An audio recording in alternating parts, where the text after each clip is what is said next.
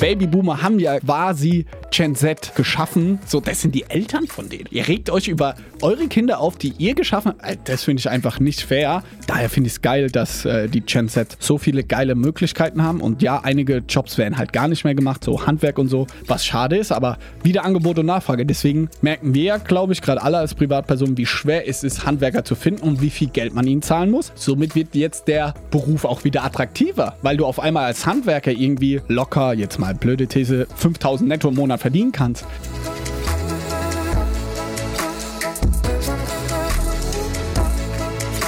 E-Commerce, why not? Tipps für dein Business von Johannes Kliesch und Romy Riffel.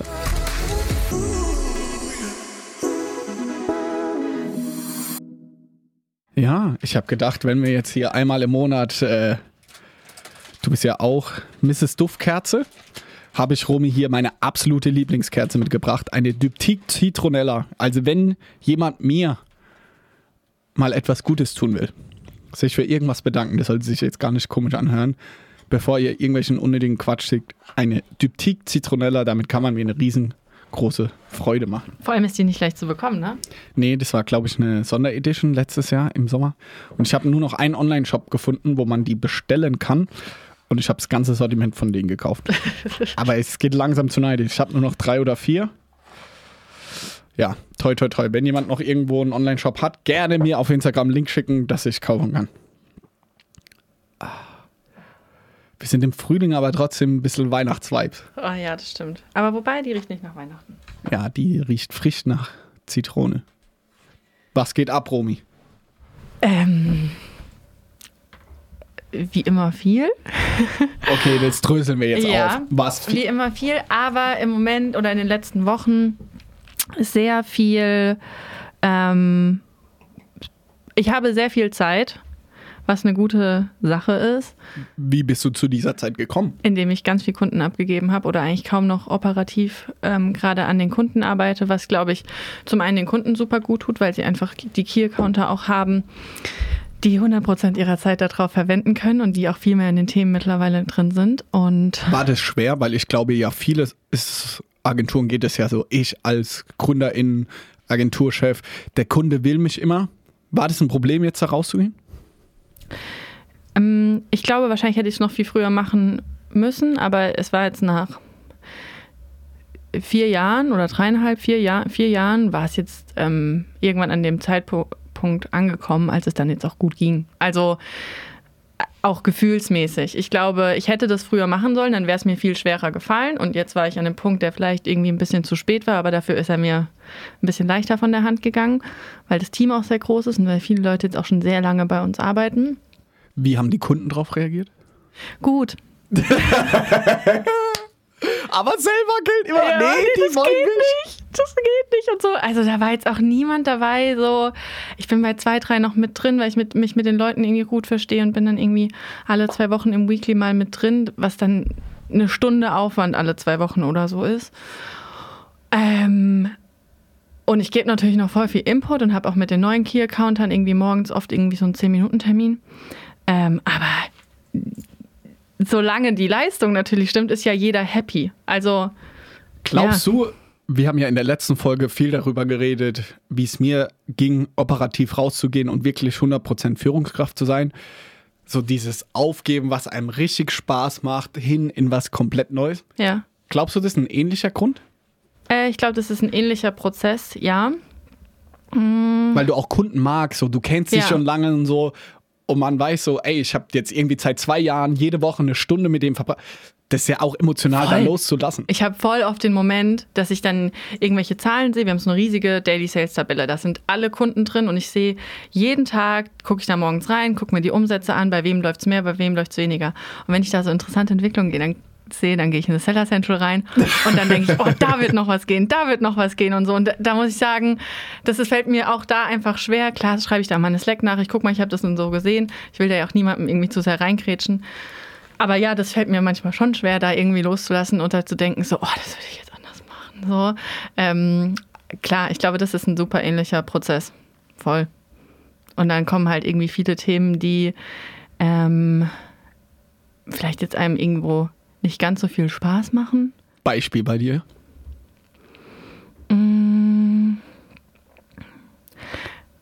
Ich finde, mich in manche Prozesse reinzudenken, die, diese Anfangs zehn Minuten oder wo du weißt, das ist jetzt richtig viel Arbeit, da sitze ich jetzt Wochen dran und da die ersten Tage erstmal alles zusammensammeln und sowas, das äh, macht mir nicht so viel Spaß, wie jetzt zum Beispiel mir einen Account angucken oder irgendein Feld auf Amazon, einen Bereich und zu gucken, wie viel Potenzial da ist oder so.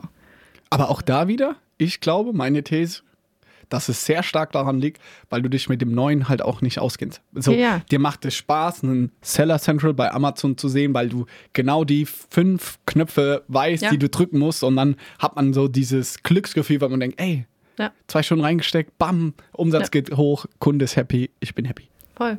Hast du noch Bereiche, wo du sagst, also was macht dir am wenigsten Spaß? unglückliche MitarbeiterInnen. Ich hatte gestern wieder ein Gespräch, was mir eingestellt wurde von einer Person aus dem Team. Und dann, wisst ihr, es läuft so ab. Immer eigentlich. Ich kriege in Slack eine Nachricht.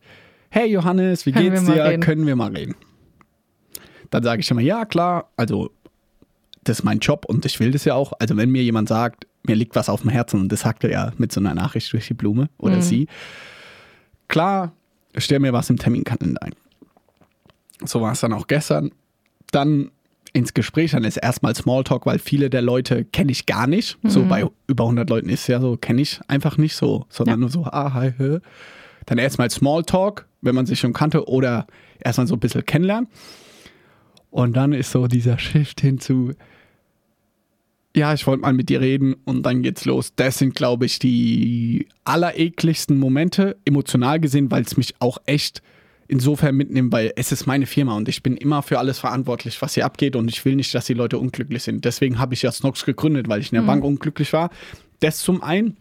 Und zum anderen ist es rein rational, wirtschaftlich gesehen, möchte ich mich sofort um das Problem kümmern. Weil ich weiß, die Person, dass sie überhaupt auf mich zugekommen ist, kann die seit Tagen, Wochen nicht schlafen, ihr geht's schlecht. Deswegen will ich ja dieses Leid, was sie mit sich rumträgt, möglichst schnell eine Lösung finden und nicht sagen, ja, ich kümmere mich in zwei Wochen rum. Weil wenn du zu mir kommen würdest, Johannes, neues Bonussystem für die Führung, dann sage ich, okay, zeige ich mal, ist was.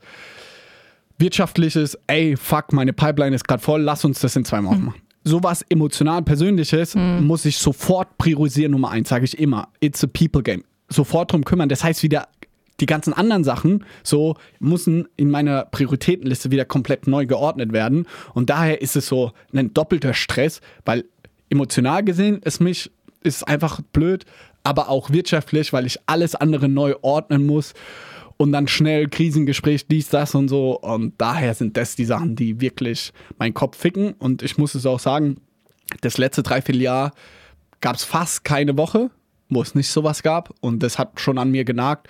Und äh, wir müssen daran was ändern. Es kann nicht sein, dass das dauerhaft so weitergeht. Also das nimmt mir auch so, so, so viel Spaß und Freude an Snox an sich.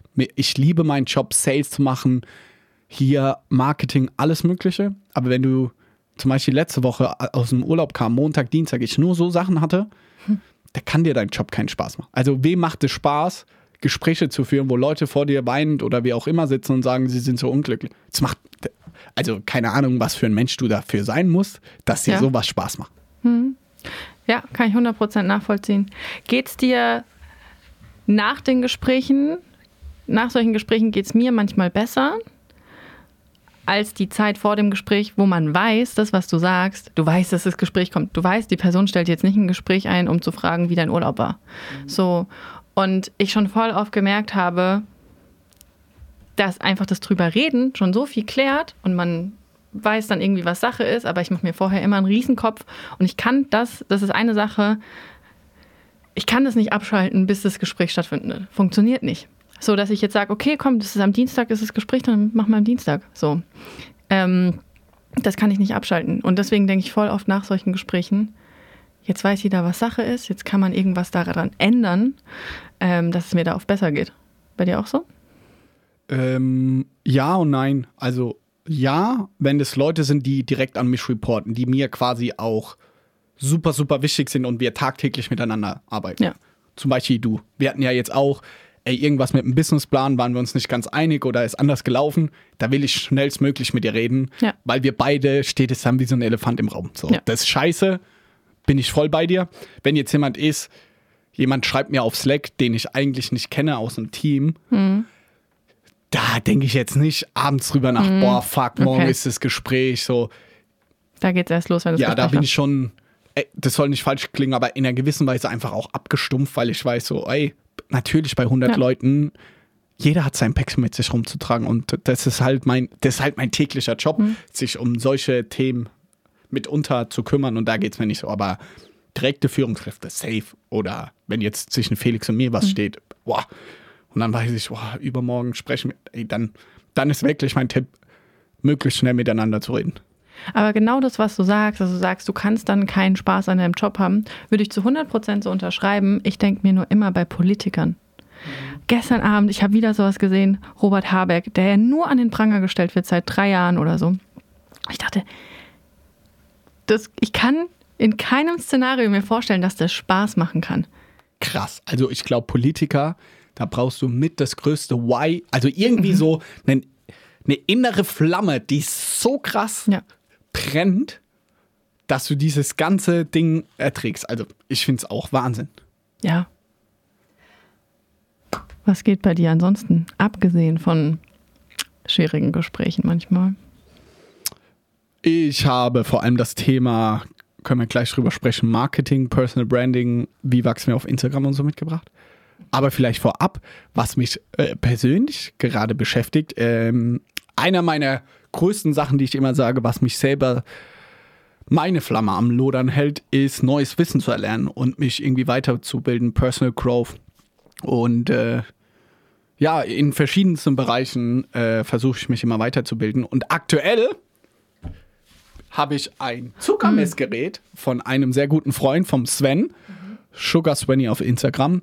Und zwar, er ist Diabetiker, also zuckerkrank und äh, spricht darüber in Social Media. Und bei mir die Videos ich mir immer anschaue und worüber der spricht, habe ich gesagt, ey, ich will das jetzt mal quasi mitmachen, auch selber sehen. Hey, wie beeinflusst ein Schokoriegel meine Zuckerwerte? Und ich auch selber so gegen nachmittags immer 16, 17 Uhr in so einen Energietief falle. Und deswegen äh, beschäftige ich mich gerade intensiv mit Glucose, Zucker und so.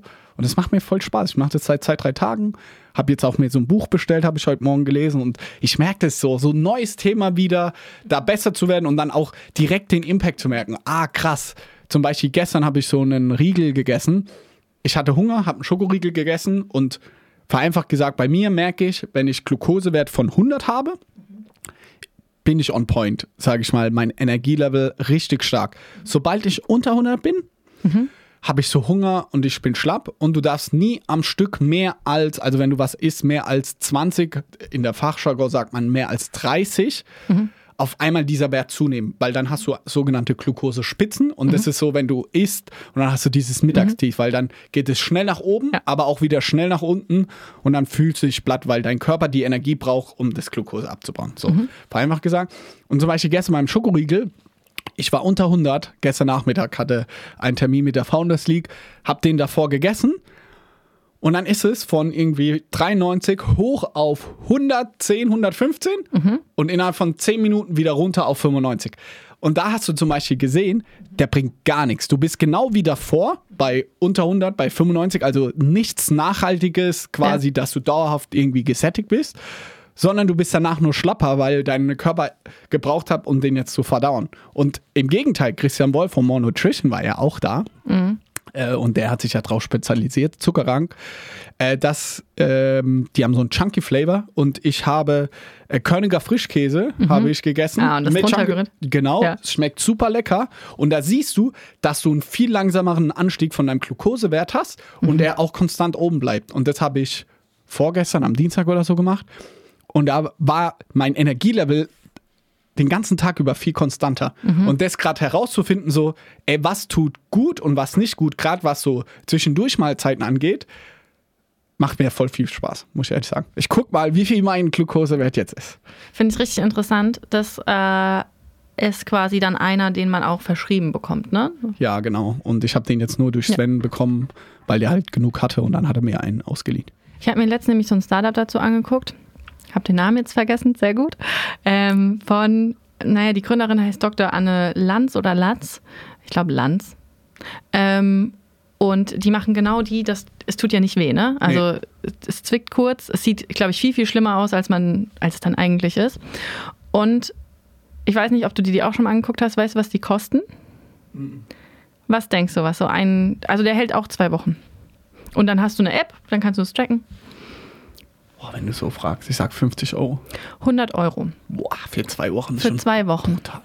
Und dann habe ich mich aber gefragt, die, das Businessmodell finde ich interessant und schwierig gleichzeitig, weil würdest du nach den zwei Wochen, würdest du dir jetzt nochmal einen kaufen und es nochmal zwei Wochen machen? Oder wie viele Wochen würdest du es überhaupt machen? Weil irgendwann hast du doch deine Learnings, oder? Also das ist doch nichts, was du...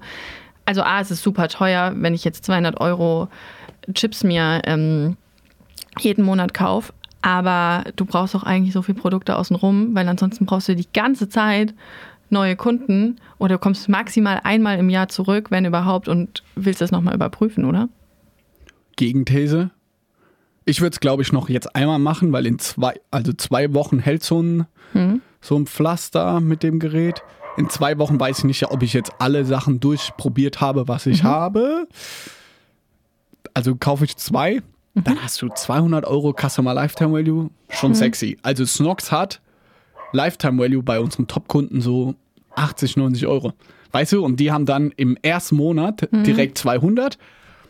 Weiß jetzt nicht, was die für Marge haben, weil das auch Ja. Technik und sowas ist. Aber wenn du vielleicht auf die App dann noch ein Abo-Modell drauf packst, äh, mit irgendwie Tipps da drin. Guck mal, ich habe mir jetzt ein Buch dazu bestellt, weil ich noch Genau. Wissen darüber haben wollte. Dann bringst du noch ein Buch raus und dann bringst du vielleicht Mhm. noch Riegel raus, die dein Glukosewert möglichst stabil halten. So Ja. kann ich mir schon vorstellen. Ich glaube nur, dass die Zielgruppe super, super spitz ist. Vielleicht schreibt es mal in die Spotify-Kommentare. Wer von euch würde das sich wirklich für 200 Euro im Monat kaufen? Ich glaube nicht, dass jetzt mehr als drei Leute das kommentieren. Ich gucke es mir an. Aber ich finde es richtig interessant, weil ich glaube, die Zielgruppe, die wächst gerade täglich, auch mit der Generation, die nachkommt, die sich das überhaupt anguckt. Ich glaube, es ist ähnlich wie den Aura Ring. Ja. Den, äh, diesen Schlafring, den habe ich auch. Und ich bin da so Biohacking oder wie man das alles Mhm. Bullshit-mäßig sagt, das interessiert mich sehr. Und du warst ja auch so, ah, soll ich mir diesen äh, Aura Ring holen? Mhm. Ich glaube, das ist halt genau diese Zielgruppe. Also die sich mit ihrem Körper Ja. auseinandersetzen wollen. Und ganz ehrlich, More Nutrition ist irgendwie mit das größte D2C-Startup in Deutschland. Das ist ja genau, was More quasi predigt, Zuckersparen und so, siehst du, das ist das Messgerät dafür. Und sich in diesen Rückenband da dran zu hängen, finde ich smart und vielleicht, ey, bolde These, aber wäre das nicht das perfekte Produkt für More Nutrition oder die aufzukaufen? Voll. Ja. Also du kannst vor allem deine ganzen Produkte halt nochmal wirklich aus so einem wissenschaftlichen, aus einer wissenschaftlichen Perspektive beleuchten, was viele, glaube ich, Konkurrenten ja auch gar nicht machen in dem Feld. Reizt es dich? Mal eine ganz andere Mhm. Frage. So ein Impact-Startup zu machen? Weil mit sowas hast du ja schon, da kannst du so, so ein Leben verändern und ich komme auch drauf, weil der Sugar Svenny, wo ich gesagt habe, mit dem habe ich geredet, der hat gesagt so, ey, der hat, keine Ahnung, 500 FollowerInnen oder so. Hat er gesagt, die Leute, die mir folgen, bei denen, übertrieben gesagt, verändere ich das Leben. Er kriegt so krasse, krasse Nachrichten mit, ey, mein Sohn hat gerade äh, Diabetes bekommen, der Arzt sagt so, alles ist scheiße und durch deine Videos merke ich, man kann damit leben und so weiter. Wo ich gedacht habe, ey, krass, Mann, das ist schon geil, so einen Impact zu haben. Oder im Podcast aktuell hört man viel so, zum Beispiel Enpal. Eins der gerade schnellst wachsenden deutschen Startups, die machen quasi so äh, Solaranlagen auf deinem Dach und du musst sie nicht kaufen, sondern du liest die. Ja. Und da hast du halt schon einen krassen, krassen Impact. Also du kannst halt sagen, ey, voll auf die Umwelt, wir revolutionieren die Energiewende und so weiter.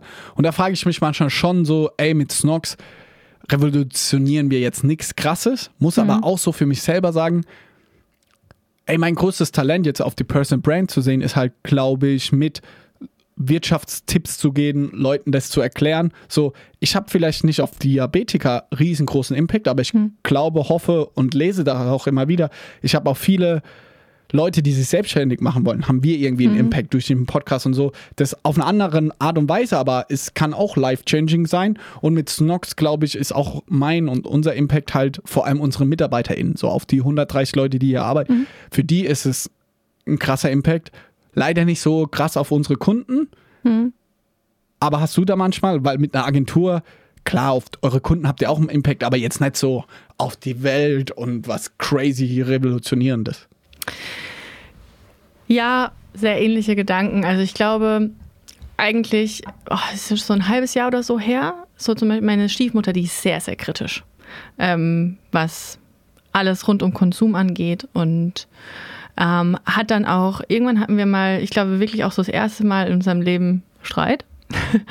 und dann ähm, hat, sie, hat sie das voll kritisiert, was ich mache. Oder prinzipiell wir. Und dass es ja keinen positiven Impact hat und dass es ähm, nicht viel verändern würde, wenn wir nicht das machen würden. Da bin ich ein bisschen dagegen gegangen, aber das Erste, was mir auch in den Kopf gekommen ist, ich fand es auch gut, dass sie mich irgendwo da konfrontiert hat, auch wenn das einen natürlich verletzt. Aber das Erste, was mir auch in den Kopf gekommen ist, waren auch die Mitarbeiter, wo ich gesagt habe, so unser großes Ziel, und ich glaube, dass wir das auch zu großen Teilen erreichen, ist, dass wir eine gute Zeit zusammen haben, dass wir gute Arbeitsplätze bieten, dass es den Alltag und das Leben damit von vielen Mitarbeitern verändert. Und das ist auch so ein bisschen deswegen mein Why. Und habe ich auch gemerkt, okay, das Erste, was mir im Kopf kommt, und da kann ich zu 100 Prozent hinten dran stehen.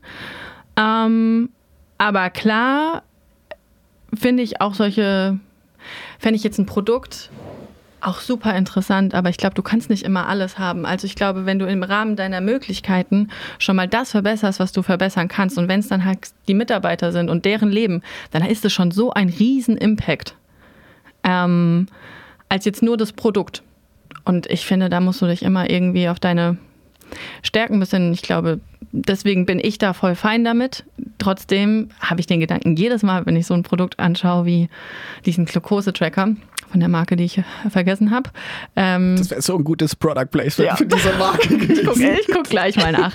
Aber wenn ich dann solche Produkte an, äh, mir anschaue, dann ja, dann muss ich ja dann sagen, das ist immer mein erster Gedanke, geiles Produkt. Das fände ich, also ja, das verändert irgendwas. Andere These. Mhm. Ich glaube, jede, ich sag mal, Überbegriff Online-Marketing-Agentur, wo auch Amazon dazu, also alle Agenturen, die irgendwas im Internet machen und E-Commerce-Unternehmen beraten, jede dieser Agentur denkt darüber nach oder will eigentlich ein eigenes Produkt verkaufen. Habe ich bei dir beobachtet mit dem Adventskalender. Unsere Freunde Jakob Gerzen und so, die haben ja Skin Bro gelauncht. Touchpoint hat jetzt äh, so Burger-Sachen rausgebracht. Und meine These ist da, man denkt immer, das Gras wäre woanders grüner. Immer. Man denkt so, boah, ey, wir bringen dem Kunden 10.000, keine Ahnung wie viele 100.000 Euro Profit, Umsatz, wer auch immer und denkt dann immer, oh, wir machen irgendwann auch das Produkt. Wir haben das Know-how in-house, bla bla bla. Und ich muss ehrlich sagen, alles, was ich gesehen habe, noch nie hat was richtig brutal funktioniert. Ey, unser Adventskalender war ein geiles Herzensprojekt, war Hammer. Ja. Würde ich auch nochmal machen so. Aber ich habe noch nie gesehen, dass eine Agentur hm.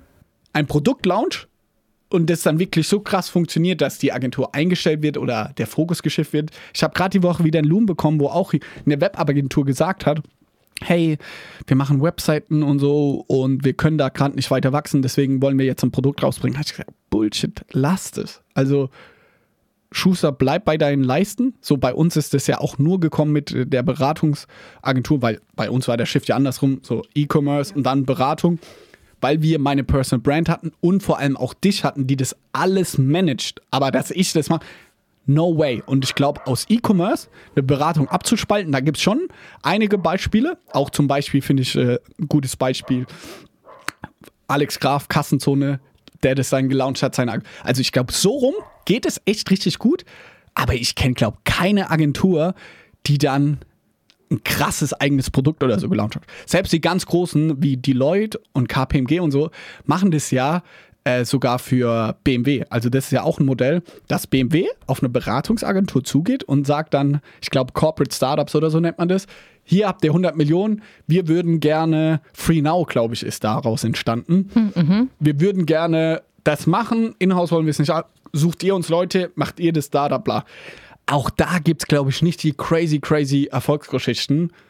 Wie ist deine Meinung? Selber aus Eigenblut, vielleicht erste hm. These, jeder will das machen. Hm. Und mein Ding ist ja, bei keinem funktioniert es eigentlich wirklich.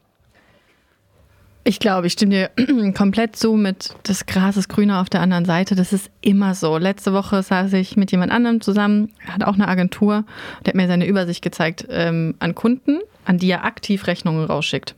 Die machen genauso viel Umsatz wie mir und die schicken acht Rechnungen raus im Monat. Und mein erster Gedanke und auch mein erster Satz war, Alter, Hammer, was für eine einfache Rechnungsstellung hast du. Du bist ja nach 20 Minuten durch, ne? Und er guckt meine Tabelle an und sagt so, oh, geil, dass sich das Risiko halt so verlagert, weil klar, im ersten nächsten Moment dachte ich auch, ja klar, meine Pumpe wird auch gehen, wenn ich weiß, ich kriege von jedem 15.000 bis 20.000 und dann fällt ein Kunde weg oder zwei Ciao. und dann bist du halt direkt an dem Tag unprofitabel.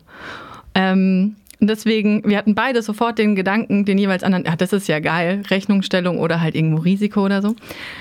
Ähm, und ich glaube, so ist es auch mit dem Produkt. Ich muss auch sagen, mit dem Adventskalender habe ich so ein bisschen persönlich für mich auch einen Haken dran gemacht. Warum jetzt? Jetzt mal Real Talk. Du hast so viel Werbung in diesem Podcast dafür gemacht. Ich liebe auch unseren Adventskalender. Ich bin auch sehr Aber- stolz auf diesen Adventskalender. Ähm, aber es ging, ich glaube, viele Sachen will man einfach einmal selbst machen und auch viele Prozesse, die wir auch hier gemacht haben und im Büro und die wir jetzt ja auch sofort auslagern würden an Konfektionär. Und wo ich jetzt auch heute der Meinung bin, hatte ich auch mitgebracht für den Podcast, welche, ob du Themen hast, die du, wo du dachtest, dass du die erstmal selbst machen musst, was kompletter Bullshit war. Es war Bullshit, dass wir das einmal selbst gemacht haben. Bei Aber dir Adventskalender packen. ja, Die waren hier zwei Wochen gestanden. Das Zwei? Wie viele Wochen? boah, ich glaube, belegt war der Bereich für zwei Monate. Wir hatten ja auch Studenten, die geholfen haben. Aber wie viel das Snox Halting Team? Ja, vier Tage. Aber auch am Wochenende und so. Also. Horror, wenn dir vorstellst, was wir in dem Zeitraum abbrechen hätten können. Kein Vorwurf, sondern einfach nur so, weil man sich da manchmal so emotional verrennt Ja, und verschätzt, ist Und- Wahnsinn. Und es war auch wirklich ein cooles Projekt. Wir konnten zum Schluss 20.000 Euro spenden. Das war auch so ein bisschen dieses, ne, vielleicht habe ich nicht den größten Umwelt-Impact im Jahr, aber mit diesem Adventskalender, so, wir konnten da richtig viel spenden. Wir haben das alles mal selbst gemacht. Und ähm, ja, aber ich konnte da, also das ist für mich jetzt auch so, es hat jetzt nicht die Lust geweckt, dass ich gesagt habe, lass dieses Jahr zehn Produkte rausbringen. Ich ehrlich. Bringen wir dieses Jahr einen Adventskalender raus? Ja, wir sind gerade in der Planung. Aber wir lassen alles machen. Also wir suchen die Startups selbst aus, aber ich habe gesagt, hier kommt keine Einheit mehr an. 24.000 Einheiten hatten wir hier. Also jetzt auch im Es war Nachhinein. Chaos, was ist auch intern so ah, Pakete an, dann war jemand von euch nicht. Sachen kommen acht Wochen früher. Also Paletten auf einmal im Gang. Also es war, boah, es war schon Pain. ja, aber, Aber, why not? Es war Why not? richtig geil, why not? Das feiere ich. ich würde es, wie gesagt, ich würde es auch immer wieder machen. Ähm, ich muss es nur nicht nochmal machen. So. Aber das ist ja schon ein kleiner Widerspruch. Du willst es immer wieder machen, aber ich will es nicht nochmal machen. Also nicht nochmal alles selbst. Okay. Ähm, ich muss nicht nochmal alle Einheiten packen, nur damit ich sagen kann, dass ich es gemacht habe. So. ähm, das ja, aber ja, also deswegen, ich stimme dir dazu. Ich stimme dir auch zu, dass es, glaube ich, viel einfacher ist, eine Agentur aus einem bestehenden Business rauszugründen. Mm. Und Schreibt auch mal dazu eure Meinung. Es hören ja auch einige AgenturinhaberInnen zu. Schreibt es mal in die Spotify-Kommentare. So, habt ihr auch eine Agentur und überlegt, die ganze Zeit ein Produkt zu machen? Und meine zweite Frage ist ja auch, das schreibt bitte auch rein. Gibt es irgendwie da positive Erfolgsbeispiele? Voll. Also mein größeres Why mittlerweile ist, muss ich sagen, wir haben so viele Mittelständler, wo es mich sehr happy macht, dass ich denke, wir können da einen großen Anteil liefern, dass die auch noch in zehn Jahren bestehen. Die 100, 150 Mitarbeiter haben, die seit 70, 80 Jahren in der dritten Generation Familienunternehmen betreiben und die on, ohne Online komplett aufgeschmissen wären. Die sitzen komplett irgendwo auf dem Land und die aber schon vor ein paar Jahren gemerkt haben, ah, wir müssen online was machen, sonst funktioniert es nicht. Und ich da merke, das macht mich glücklich und ich brauche nicht das eigene Produkt dafür, sondern dass solche Betriebe weiter bestehen. Das ist Und ein schönes Why. Ja, also das, das macht mich mittlerweile so, kam auch, glaube ich, erst im letzten Jahr. Weil vielleicht, keine Ahnung, im Nachhinein weiß man, weiß man nicht mehr so viel über sich selbst. Aber ich glaube, vor dem Adventskalender war da vielleicht schon eine größere Unzufriedenheit und deswegen war es auch gut, den zu machen und zu merken, dass nicht alles auf der anderen Seite grüner ist. Sehr gut. Ja. Wollen wir über Social Media sprechen? Ja. Oder hast du noch ein Thema auf deiner Liste? Mm, Ich habe ein Thema auf, äh, auf meiner Liste, aber das können wir auch zum Schluss machen. Komm, wir sind gerade bei deinen Themen, machen wir das, weil meins ist so ein großes Thema. Ich habe einen Artikel gelesen, der mich sehr beschäftigt hat, die letzten zwei Wochen, und ich wollte mal deinen Take dazu. Mhm. Im Manager-Magazin, Chen Set, es ging um Yael, Yael, ich weiß nicht, wie ihr Vorname richtig ausgesprochen wird, Meier, und viel darum, wie viel, naja, von den Babyboomern in den nächsten Jahren ausscheiden aus dem Berufsleben und irgendwie 12 bis 15 Millionen, glaube ich, aber nur 8 bis 10 Millionen nachkommen. Und der Artikel ging sehr stark darum, dass durch dieses Gap sich die Gen Z sehr viele Regeln jetzt selbst machen kann. So hat es das Manager-Magazin, glaube ich, beschrieben. Und ähm, man als Arbeitgeber viel, viel krasser auf sie eingehen muss, weil sie sich ihren Job aussuchen können. Und ich weiß, dass du auch von Gary Vaynerchuk da auch ein Video dazu gesehen hast. Und ich mich aber gefragt habe, denkst du, dass dieses Gap wirklich so groß wird? Auch durch Sachen wie, ja, es gibt nicht mehr so viele Leute, die dann die Jobs machen können, aber viele Sachen auch einfach natürlich schon wegfallen. Also durch zum Beispiel solche Sachen wie ChatGBT und wer weiß, was in den nächsten zehn Jahren in, in, in so einer Richtung quasi noch passiert. Also Frage A, wie siehst du das Thema? Frage B, denkst du, ist die Lücke, wird die wirklich so groß? Und würde Snog, so wie es heute ist, funktionieren, wenn nur Leute aus der Gen, äh, Gen Z bei uns arbeiten würden? Okay, ich fange mit B an. Gibt es diese Lücke wirklich? Oder durch Produktivitätssteigerung können wir das schließen? Ich glaube schon, dass es sie wirklich gibt. Ich habe einen Podcast und einen Artikel dazu gelesen. Ich glaube, es war Doppelgänger oder was anderes, wo so äh, Statistiken aufgezeigt wurden, dass unsere Produktivität in den letzten 20 Jahren sehr wenig gestiegen ist. Man kann das, glaube ich, irgendwie mit der Anzahl der Arbeitenden durch das BIP rechnen und dann siehst du, wie viel äh, quasi Umsatz bringt eine Person dem Land. Und ich meine mich zu erinnern, dass es relativ erschreckend war, dass eigentlich diese Produktivität gar nicht so krass gesteigert wurde. Aber ey, Leute, schickt mir bitte oder schreibt es in die äh, in die Spotify-Kommentare, wenn ich gerade Bullshit rede. Aber auf Grundlage dessen, dass ich das so halb im Hintergrund habe, oh, weiß ich nicht, ob das jetzt so Gamechanger ist. Und da auch vielleicht kurzer Outtake. ChatGPT wird jetzt keine crazy Millionen an Jobs irgendwie ersetzen. Das ist doch genau wie die industrielle Revolution. Es wird halt andere äh, Jobs dafür geben und hoffentlich wird die Produktivität dadurch gesteigert. Gen Z, ich habe es gestern in dem Podcast, wo wir gesagt haben, aufgenommen, schon gesagt, aber da ich nicht weiß, ob diese Folge danach kommt. Gary Vaynerchuk hat in einem Video gesagt, äh, auf einer Konferenz, war so seine Meinung dazu und die kann ich einfach nur so unterschreiben, dass er gesagt hat, ey, Babyboomer, hättet ihr die Möglichkeiten, wie Gen Z jetzt hat, würdet ihr auch nicht, wie ich vielleicht beim Mediamarkt an der Kasse arbeiten, sondern lieber UGC Creator. Und das wäre der Podcast gestern, hört euch die Folge auf jeden mhm. Fall an. UGC Creator werden, wo ich, ey, wir mal hochgerechnet 50 bis 100 Euro die Stunde verdienen kann. Also würdest du lieber für 14 Euro beim Mediamarkt an der Kasse arbeiten oder daheim mit deinem Handy kostenlose Produkte bekommen und noch 50 Euro die Stunde? Fakt, das würde jeder machen. Und ich glaube, dass hier ein riesengroßer Gap ist an, dass, also Äpfel mit Bieren vergleichen. Die, die Möglichkeiten vor 30 Jahren waren anders als jetzt. Und ja, damals haben wir mehr Jobs gebraucht. So Angebot und Nachfrage. Also ich bin da sehr rational. Wenn du gerade dir aussuchen kannst, wo du arbeiten willst, so ich damals habe mich irgendwie bei 20 verschiedenen Banken beworben und hatte nur ein Vorstellungsgespräch. Da bin ich hingegangen und habe drei Jahre lang Scheiße gefressen, weil ich keine Option hätte.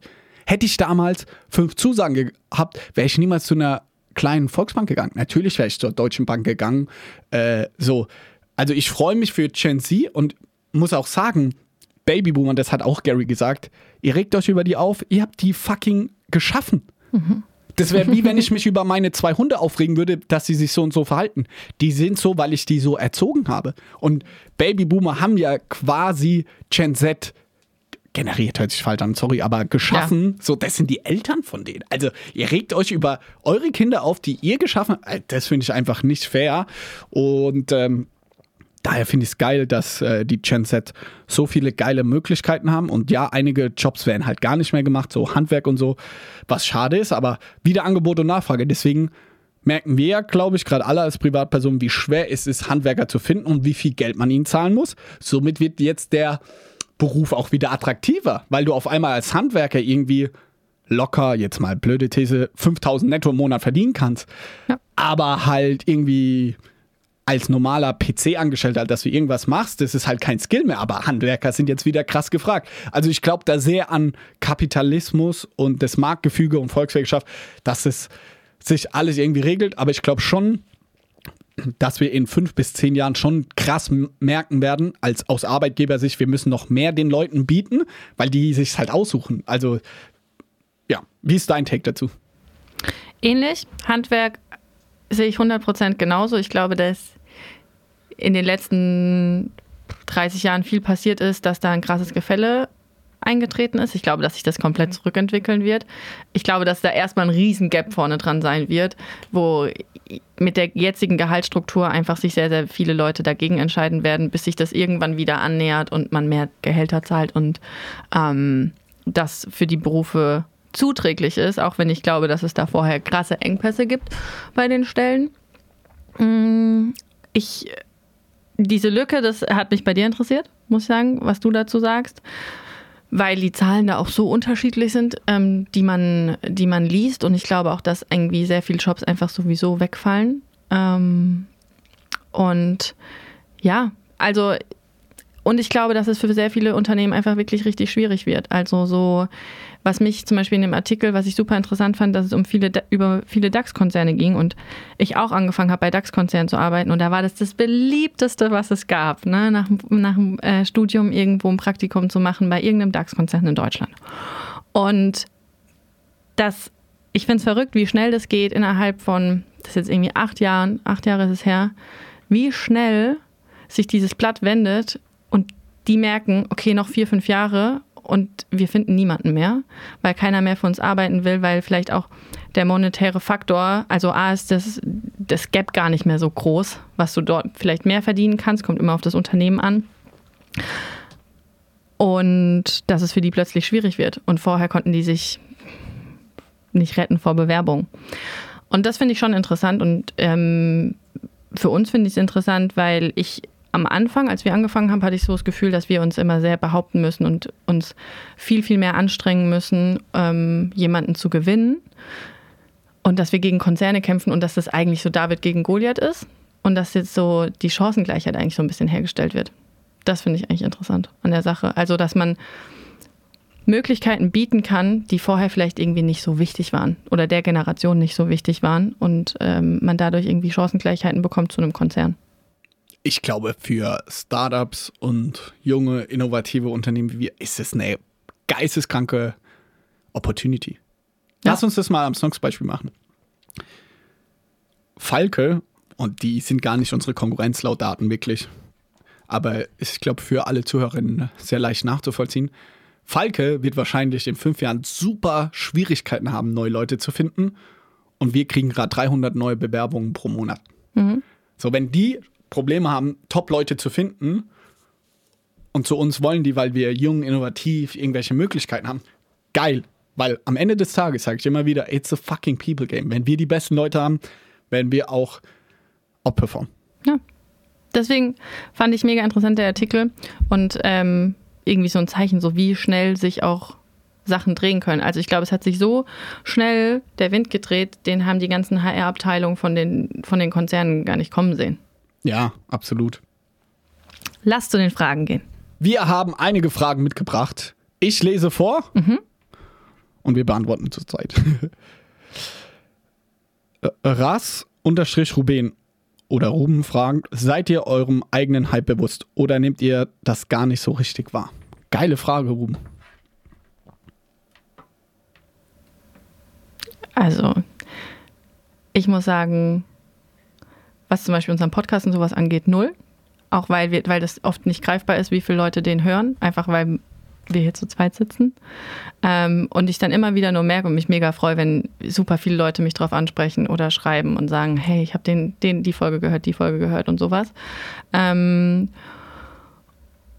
und ich auch viele Nachrichten bekomme, gerade oder die gerade für Beratungen anfragen, die dann sagen, so, ah, ihr seid ja in aller Munde mit Snox und wie und man kommt an LinkedIn an euren all euren MitarbeiterInnen auch gar nicht vorbei und das ist ja mega cool. aber das ist trotzdem irgendwie oft voll, oft nur eine Nachricht und ich denke mir die ganze Zeit, ich, ich verstehe, was sie meinen, aber ich kann es nicht nachempfinden, weil ich es nie aus der Außenperspektive sehen kann. Geht mir ganz genau so. Ich würde es vielleicht noch bildlicher machen. Romy und ich wohnen beide sehr nah hier am Büro. Wir fahren hier jeden Tag her, sind hier unsere 10, 12 Stunden, fahren wieder heim, schlafen und gehen. So, wir haben so, so, so wenig Touchpoints zu extern, dass man das selber gar nicht mitbekommt. Und auch da vielleicht von meinem Arbeitsalltag. Ja, ich bin inzwischen immer mal wieder auf Instagram, aber ich gucke mir ja nicht die ganzen Kommentare an. Ich gucke mir nicht LinkedIn alle so. Mhm. Das heißt, man ist eher so voll im Tunnelblick, dass es weitergeht und man schafft und so und sieht gar nicht, was alles da draußen so passiert und wie der Hype ist. Und man versucht den Hype irgendwie am Leben zu halten. Ja, ich muss auch sagen, dass ich das immer noch, also es gab ja mal eine Zeit, da war gar kein Hype da, da kannte Snox, Snox Salting auch niemand. So, und das war gerade 2018, als wir in unser erstes Büro gezogen sind. Und ich finde zum Beispiel zwischen uns und auch im Team, da hat sich nichts verändert seitdem. Und das ist auch, wir sagen uns morgens immer noch genau gleich Hallo. Wir haben irgendwie, klar, verändern sich manchmal Themen. Aber es ist immer noch in Mannheim, wie du sagst. Es ist irgendwie alles noch gleich. Und damals war es eher so, man hat irgendwie geguckt, dass man irgendwann irgendwie bekannt wird. Aber deswegen ist es super schwer greifbar, weil eigentlich ist seit fünf Jahren ist die gleiche Vision und es ist alles gleich. Safe. Safe. Gute Ja. Frage aber. Ja. Zweite Frage von Flo F-VW. Liebe Grüße an dich, Flo. Fluch oder Segen, mit der Familie zu arbeiten? Soll ich anfangen? Ja, safe. Ich sag Segen. Safe. Also, ich finde, das ist so ein. Ich kann, glaube ich, noch so lange mit MitarbeiterInnen zusammenarbeiten im Team, aber du wirst nie das gleiche Vertrauensverhältnis haben. Also da können noch mal fünf Jahre vergehen, glaube ich. Mm.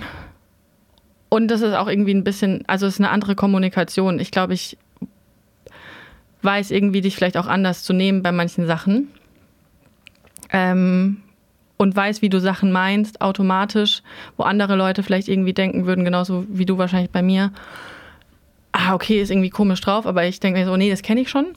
Ähm, hat nichts irgendwie mit mir zu tun und ich das Vertrauensverhältnis, das ist für mich der große Unterschied, dass ich mir denke, ah, okay, nee, ich, also ich weiß, dass ich mich darauf verlassen kann, dass sich das nicht ändern wird und dass man irgendwie über alles äh, sprechen kann. Deswegen, ja. Safe. Und wir hatten auch noch keinen in sieben Jahren jetzt großen Familienstreit. Und man muss inzwischen sagen, Romy-Familie, Moritz-Familie, Felix-Familie und meine Schwester Lena arbeitet in unserer Immobilienfirma. Also wirklich alle Cousins und Cousinen quasi in dem Kreis, wo wir auch als Kinder viel Kontakt haben, arbeiten jetzt alle. Da gab es jetzt noch keine großen crazy Issues. Und ich finde auch nicht, dass wir das sehr ins, Privat, ins Private mittragen. Also wenn wir am Tisch an Weihnachten bei unserer Oma sitzen, dann ist das kein Thema, außer dass unsere Oma sagt, läuft das mit den Socken noch? Aber ansonsten ist das, äh, ist das einfach kein Thema. Ja. Und es ist eher super schön, vielleicht aus meiner Perspektive auch nochmal, dass man seiner Familie und engen Leuten so diese Möglichkeit geben kann und dann zusammen die Kämpfe bestreitet und Ja. Sachen macht. Das ist voll Ja. schön. Nächste Frage von dem lieben Ivan. How to monetize a podcast video channel. It's your take. Ja, Werbepartner. Ihr hört es ja auch hier immer wieder, dass wir Werbung für irgendwelche Firmen, Leute, Marken machen. Man muss sagen, im Podcast-Bereich geht es erst so los, wenn man so 5000 HörerInnen oder Plays pro Folge hat. Deswegen ist es relativ schwer. Wenn man drunter ist, ah, super schwierig. Was wir tatsächlich schon auch viel machen, ist, dass wir aktiv auf Marken, Werbepartner zugehen. Wir haben gestern zum Beispiel eine UGC-Folge aufgenommen, wie UGC funktioniert. Und ich kenne da Polar, eine, ein Tool dafür. Äh, Habe ich denen geschrieben, ey, wäre das nicht das perfekte Placement für euch, kostet Summe XY. Und jetzt verhandeln wir gerade. Also daher kann ich euch nur empfehlen, wenn ihr was habt, wo ihr denkt, boah, das würde voll gut zu mir oder zu uns passen, schreibt der Person einfach mal auf LinkedIn und probiert es aus. Aber wenn es halt echt wenige Views, also unter 1000 Plays pro Folge, findest du kaum jemand, glaube ich, der da für Geld zahlt. Einfach weil es zu klein ist. Nichtsdestotrotz, ich glaube, bei Lollipod kann man sich listen ab 500. Bin ich mir nicht sicher, aber ich glaube schon. Man kann sich zumindest mal listen lassen und gucken, was kommt, ja. Voll. Ich würde sagen, wir machen noch zwei Fragen und dann sind wir durch. Ja. Tim.ge 1999 fragt, welche Möglichkeiten gibt es, AI in seinem Unternehmen zu integrieren? Gute Frage. Ich glaube, das kommt halt sehr stark auf das Unternehmen natürlich an. Bei Snox Halting. Bei Snox Halting. Also wir sind äh, schon dran, zum Beispiel in der Content-Erstellung mit AI zu arbeiten. Mit ChatGPT? Ja. Äh, mit ChatGPT. Ähm, und zumindest zu gucken, okay, wie viel, wie viel Arbeit erspart es uns. Wir stecken schon sehr viel in die Texterstellung natürlich rein und äh, müssen gewisse Dinge sicherstellen können. Zum Beispiel, dass halt die richtigen Keywords etc. ausgewählt sind oder dass die in Texte integriert werden können. Ähm, aber wenn die Texte zum Schluss genauso gut sind und wir dafür in der Zeit alles andere, Bildmaterial, Videomaterial, tausendmal besser machen können, das ist zum Beispiel ein Beispiel. Mm, und natürlich nutzen wir tatsächlich nicht viel ähm, oder kaum. Aber ich denke, dass sich da in den nächsten Jahren viel tun wird, was das ganze Thema Werbung auf Amazon angeht. Da merken wir einfach gerade, dass es für unsere äh, Use Cases nicht die guten Tools gibt, die das besser machen als wir gerade noch. Aber ich glaube, dass da in den nächsten fünf Jahren so viel kommen wird. Was sagst du bei Snox? Wir haben jetzt ab Montag jemand Vollzeit bei uns. Mhm. Ab dem 17., je nachdem, wann die Folge rauskommt. Vollzeit, der den ganzen Tag sich damit beschäftigt. Wie können wir ChatGPT und AI für Snox hebeln. Ich glaube da brutal dran. Ich habe mich auch schon viel damit auseinandergesetzt. Ich glaube auch, der erste Schritt ist Content-Erstellung. Das mhm. ist eine, sowohl Text als auch ganz abgewandelt Bild, könnte ich mir auch vorstellen, auf mhm. einem ganz basic Level. Und das andere große ist Kundenservice, also mhm. Kommunikation. Das sind die zwei, weil es ist ein Language Model. Mhm. Das heißt, alles, was mit Sprache zu tun hat in eurem Unternehmen, dafür eignet sich ChatGPT im ersten Sinne am schnellsten. Und das im E-Commerce-Bereich ist es Headlines für Werbesprüche entwerfen, Bullet Points, Produktbeschreibung. Ja. Das geht relativ einfach und da haben wir jetzt schon was gebaut und wollen das dann auch bei Snox Halting mit einführen. Wir wollen das gerade echt groß aufziehen. Und das Zweite, was ich eben gesagt habe, Kundenservice und all diese Themen. Ich glaube, da gibt es ein Tool, das heißt QuickChat. Damit haben wir auch schon echt einiges rumgespielt. Das kann auch schon richtig genial werden. Da lädst du all deine von Zendesk oder deinem Kundenservice, lädst du all deine Konversation rein. Mhm. Der versteht dann, wie du mhm. schreibst, wie du Probleme löst. Und dann hast du direkt einen Chatbot. Und das geht mit APIs. Also fuck, das geht so schnell. Das ist so genial. Und da werden wir gucken. Wir haben jetzt ähm, einen Chatbot schon implementiert, weiß nicht, ob wir den dann ersetzen werden, aber den mal zu benchmarken, wie das mhm. Ultimate AI nutzen wir versus, und da haben wir auch gerade eine Vollzeitperson drauf, Patricia, die sich mhm. nur darum kümmert, den besser zu machen und zu trainieren. Mhm. Versus eine fucking AI, wo wir einfach nur unsere 100.000 bisher gelösten Service-Tickets reinlernen und die mal zu benchmarken, mhm. was dann wirklich besser ist, da bin ich mal gespannt, weil wenn das wirklich besser funktionieren sollte, 80% der E-Commerce Unternehmen auf dem Markt nutzt, Sendesk, wenn du das per API einfach anschließt, dann lädt zwei Tage die Daten rein und bam, hast du einen fertigen hm. Chatbot, wo du eigentlich Tausende, wenn nicht sogar Zehntausende Euro für zahlst und hast es direkt. Das wäre ein Gamechanger. Und wahrscheinlich auch für alle D2C-Unternehmen, würde ich mal sagen, 20 Prozent der Angestellten sind noch wahrscheinlich super oft mindestens Service-Mitarbeiter. Ja, und ihr könnt mal benchmarken. Bei uns kostet ein äh, Kundenservice-Ticket zu lösen mit Mitarbeitern und allen Kosten drin knapp letztes Jahr 4,50 Euro und dieses Jahr haben wir es optimiert auf 3, 3,50 Euro oder sind gerade dabei. Stell dir mal vor, äh, der hat 70 Prozent Genauigkeit und der Chatbot ist innerhalb von zwei, drei Tagen erstellt. Also ja. da sehe ich gerade, das könnte kurzfristig im E-Commerce-Bereich echt ein Gamechanger sein. Ja, sehe ich auch. Letzte Frage. Was ist es für ein Gefühl, von dem man, was ist es für ein Gefühl, von dem, was man sich aufgebaut hat, zu leben? Ich glaube, wenn man selbstständig ist, etc., also mhm. wir haben jetzt Snox Snox Halting aufgebaut und davon zu leben, was ist das für ein Gefühl? Von Golden-Boy21. Ja, ich muss sagen, schon ein sehr schönes Gefühl. ist schon geil. nee, es ist einfach, ähm, es ist vielmehr, glaube ich, so das Selbstbestimmte und ich glaube, das ist so, also für mich persönlich ist es die größte Bestätigung an mich selbst, dass erstmal ich, aber vor allem auch mein ganzes Team davon leben kann. Ähm, und dass man ja, das ist einfach, also ja, es ist ein richtig schönes Gefühl. Und zum Beispiel mein, mein Papa ist Werbefotograf und der fotografiert richtig viel auch für uns mittlerweile. Und dass man auch da irgendwie dazu beitragen kann und es einfach, es geht ja gar nicht um irgendwelche Luxusgegenstände, sondern dass man sagen kann, dass man aufgrund von seiner eigenen Leistung, was man aufgebaut hat, sein eigenes Leben finanzieren kann. Das ist ein schönes Gefühl, ja. Safe. Dieses Selbstbestimmte und Freiheit ist für mich dieses überlagernde Gefühl. Hm. Belinda hat gestern so ein schönes Beispiel gemacht. Sie war mittags einkaufen mhm. für uns, weil weniger los war. Mhm. Und danach hat sie wieder gearbeitet bis abends. Mhm. So, wie geil. Da hat sie gesagt, wie toll es ist, selbstständig zu sein, einfach so zu machen, was man will. So, wenn man mittags das gerade reinpasst und man Bock drauf hat, macht man das einfach. Und das finde ich dieses, ja. dieses krasseste Gefühl. Muss sagen, so tagtäglich, weil auch viele Mitarbeitenden zu mir sagen, oh, das ist ja quasi dein Baby du kannst hier alles machen, was du willst und so.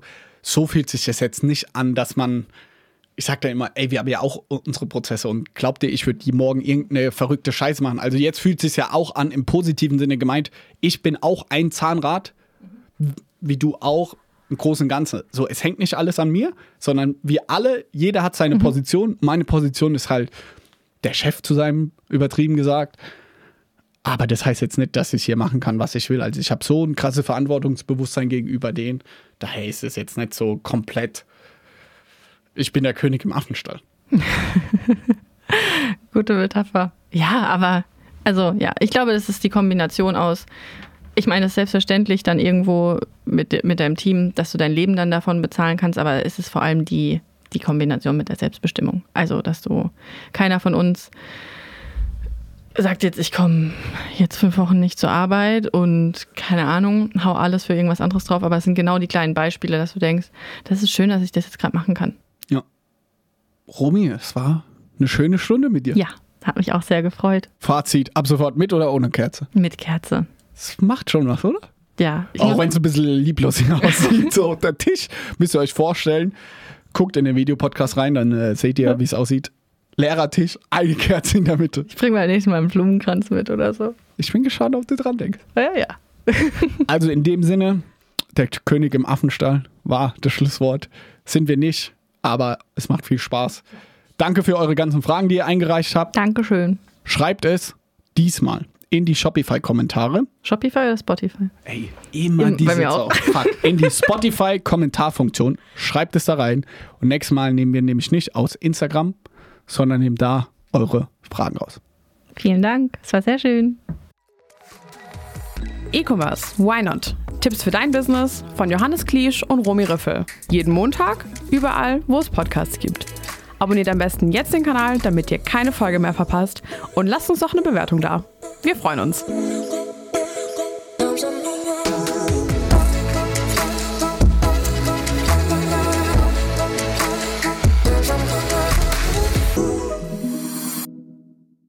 Dieser Podcast wird präsentiert vom Team Snox.